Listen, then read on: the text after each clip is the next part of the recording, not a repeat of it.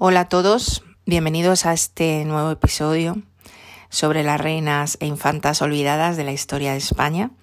En el capítulo de hoy quería hacer una pequeña cronología sobre las reinas de los primeros Borbones. En realidad mi especialidad es más sobre los Austrias, pero creo que para poder tener una perspectiva adecuada deberíamos también hacer referencia a las reinas de los primeros reyes que reinaron de la dinastía Borbón.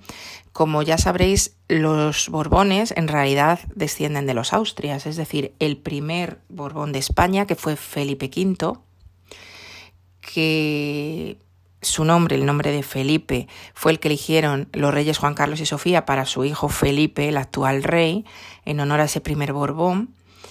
Era nieto de María Teresa de Austria, de una infanta española de la dinastía de los Austrias, hija de Felipe IV, ¿no? O dicho de otra manera, hermanastra del último rey Austria que reinó en nuestro país. Pero bueno, vayamos allá con una cronología de estas reinas de los primeros Borbones. Felipe V estuvo casado dos veces. Su primera mujer le duró muy poquito, murió de tuberculosis. Esta esposa fue María Luisa Gabriela de Saboya, con la que tuvo tres hijos. Exceptuando uno que murió, los otros dos llegaron a ser eh, reyes de España. Es la única reina que ha sido madre de dos reyes. El primero de ellos, Luis I, subió al trono muy joven y murió unos meses después, es decir, que murió jovencísimo. Y después de, de Luis I subió al trono su hermano Fernando VI, que ya tuvo un reinado más, más amplio en el tiempo. Cuando murió María Luisa Gabriela de Saboya, eh, Felipe V volvió a casarse. A pesar de que tenía dos hijos varones, él volvió a casarse, se casó, con Isabel de Farnesio, que era una mujer de armas tomar, con mucho carácter, una mujer que en ocasiones ha sido tachada de manipuladora y de que el rey, el rey Felipe V, sufría una enfermedad mental que hoy en día se considera que puede ser el trastorno bipolar y su mujer, de alguna manera, algunos historiadores creen que lo manejaba a través de eh, la debilidad que él tenía por este trastorno. Con Isabel de Farnesio tuvo muchos hijos e hijas, entre los cuales eh, reinó Carlos III. De todos los hijos que tuvo con Isabel de Farnesio, uno de ellos, Carlos III, llegó a ser también rey de España. De estos tres hijos que tuvo Felipe V, los cuales fueron reyes los tres, el primero de ellos, Luis I, ya hemos dicho que subió al trono muy joven, murió a los pocos meses, estaba casado, pero el matrimonio le duró apenas dos años, se casó en 1722 con Luisa Isabel de Orleans y él murió en 1724 y no tuvieron hijos. Posteriormente subió al trono su hermano, Fernando VI, años después, y Fernando VI estuvo casado con Bárbara de Braganza desde 1729 hasta su muerte, tampoco tuvieron hijos. Esto fue la razón de que una vez que murió Fernando VI, hubo que recurrir a los hijos que su padre había tenido con su segunda esposa y llegó a España Carlos III, que estaba en Nápoles en aquel momento porque era rey de Nápoles, y se vino a España. Carlos III Estuvo casado con una sola mujer toda su vida, María Amalia de Sajonia, se quedó viudo. Esta reina se considera que murió de cáncer de pulmón. Era una reina que fumaba puros y esta costumbre la había traído de la época en la que ella vivía en Nápoles como reina de Nápoles. Se trajo a España como reina la costumbre de fumar puros y se cree que murió de cáncer de pulmón.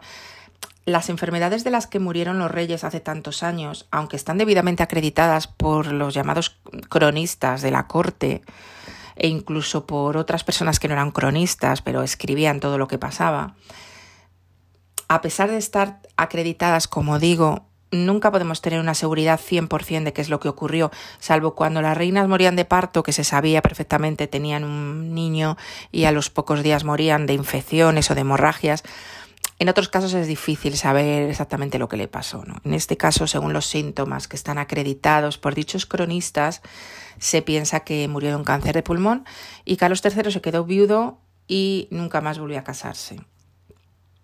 Su hijo fue Carlos IV. Carlos IV se casó con su prima María Luisa de Parma. este matrimonio es conocido por el, el cuadro de Goya, la familia de Carlos IV, y también es, vamos a decir que lamentablemente conocido por algunas anécdotas que van más allá del, de su gobierno de España. ¿no? Además fueron los padres del infausto Fernando VII, que es con el que quiero acabar el, el capítulo de hoy, un capítulo breve.